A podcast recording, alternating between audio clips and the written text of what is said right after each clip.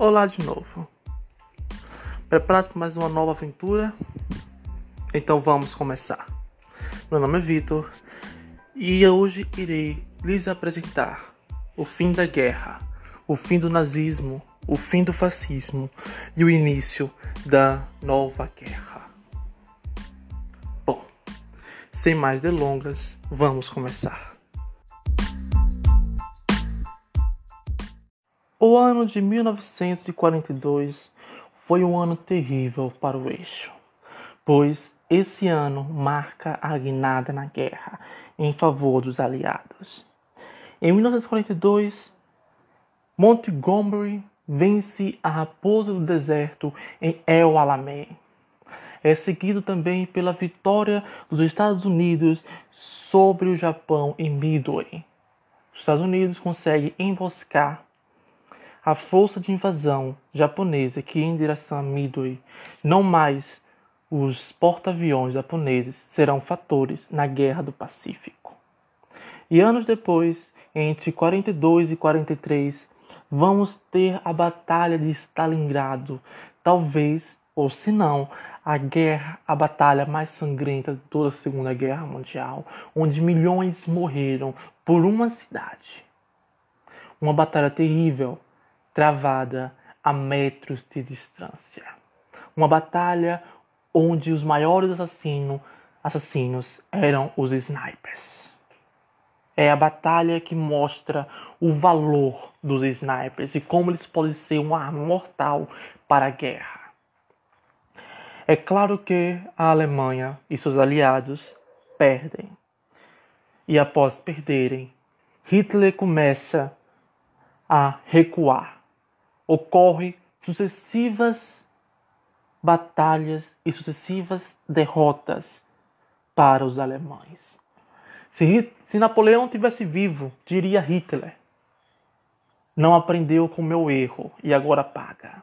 Pois o inverno foi também um fator importante para a derrota dos alemães, pois eles estavam mal equipados, poucos suprimentos, já que estavam distantes das suas do seu, da sua fonte de suprimento, que era a sua nação, a Alemanha. Então, com frio e com fome, os soldados alemães iam sucumbindo aos poucos. E após Stalingrado, o seu melhor exército caiu. E a Alemanha percebeu. Seu fim estava próximo. E seu fim se mostra mais próximo ainda quando o norte da África é liberto e a Itália invadida. E com a Itália vêm os soldados brasileiros e o seu jeito brasileiro.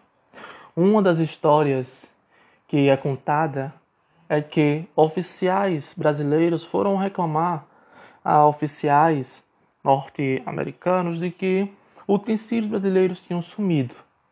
E os oficiais norte-americanos disseram que isso é uma guerra. Não posso me importar com questões fúteis. E dias depois, aqueles mesmos oficiais norte-americanos voltaram aos oficiais brasileiros e disseram: com relação aos utensílios roubados, nos desculpe, já resolvemos o problema, mas por favor, tem como nos devolver o nosso tanque de guerra? Essa é uma das histórias contadas em relação ao brasileiro e sujeito brasileiro. Mas o brasileiro e o Brasil desempenharam um papel fundamental também na guerra. Uma das batalhas mais sangrentas da Segunda Guerra Mundial, a Batalha de Monte Castelo, foi vencida por brasileiros. Ou foi necessário três incursões a Monte Castelo. Para quem não sabe, Monte Castelo é um conjunto de montanhas que corta a Itália, fortemente defendida por soldados alemães e italianos. E os brasileiros conseguem vencer e assim dando início a uma série de vitórias rumo à libertação da Itália do jugo nazista e fascista. É claro que a Itália se rende quando é invadida pelos aliados e Mussolini tem que fugir para poder se abrigar. Hitler invade a Itália, dando assim o seu domínio sobre a Itália. Anos depois, vai ocorrer, anos depois não, em 1953 ocorre outra grande batalha, a Batalha de Kursk, a maior batalha de tanques da Segunda Guerra Mundial, onde se diz que após o fim daquela batalha não sabia-se quem venceu, mas quem venceu foi a União Soviética, pois ela ainda estava de pé e estava avançando. A maior batalha de tanques da história. Nunca antes vista. Pela primeira vez, a Blitzkrieg alemã caiu. E também, em 6 de junho de 44, ocorre uma das maiores façanhas da Segunda Guerra Mundial, o Dia D, o maior desembarque anfíbio da história. Milhares de homens desembarcaram nas praias da Normandia. Para alguns, as praias foram fáceis, pouca resistência, mas para outros foi o inferno na terra, como a praia de Omaha. Foi necessário mais de 16 horas para poder vencer as defesas alemãs. Defesas essas projetadas por ninguém menos que Erwin Rommel, o melhor ou um dos melhores marechal de campo alemão. Após o dia D, meses se passaram e então a França foi libertada. Após a França libertada, a Polônia meio que é libertada. Por que meio? Porque após a União Soviética libertar a Polônia, ela domina a Polônia. Temos que lembrar que na Guerra Fria a Polônia faz parte da União Soviética. Não porque ela quer, mas porque ela foi dominada. Então a União Soviética foi uma heroína? Não. Porque quando a Polônia se rebelou contra a Alemanha, a União Soviética não apoiou, esperou os alemães destruírem a rebelião para atacar a Varsóvia. Enquanto isso, no Pacífico, os Estados Unidos estão tendo grandes vitórias.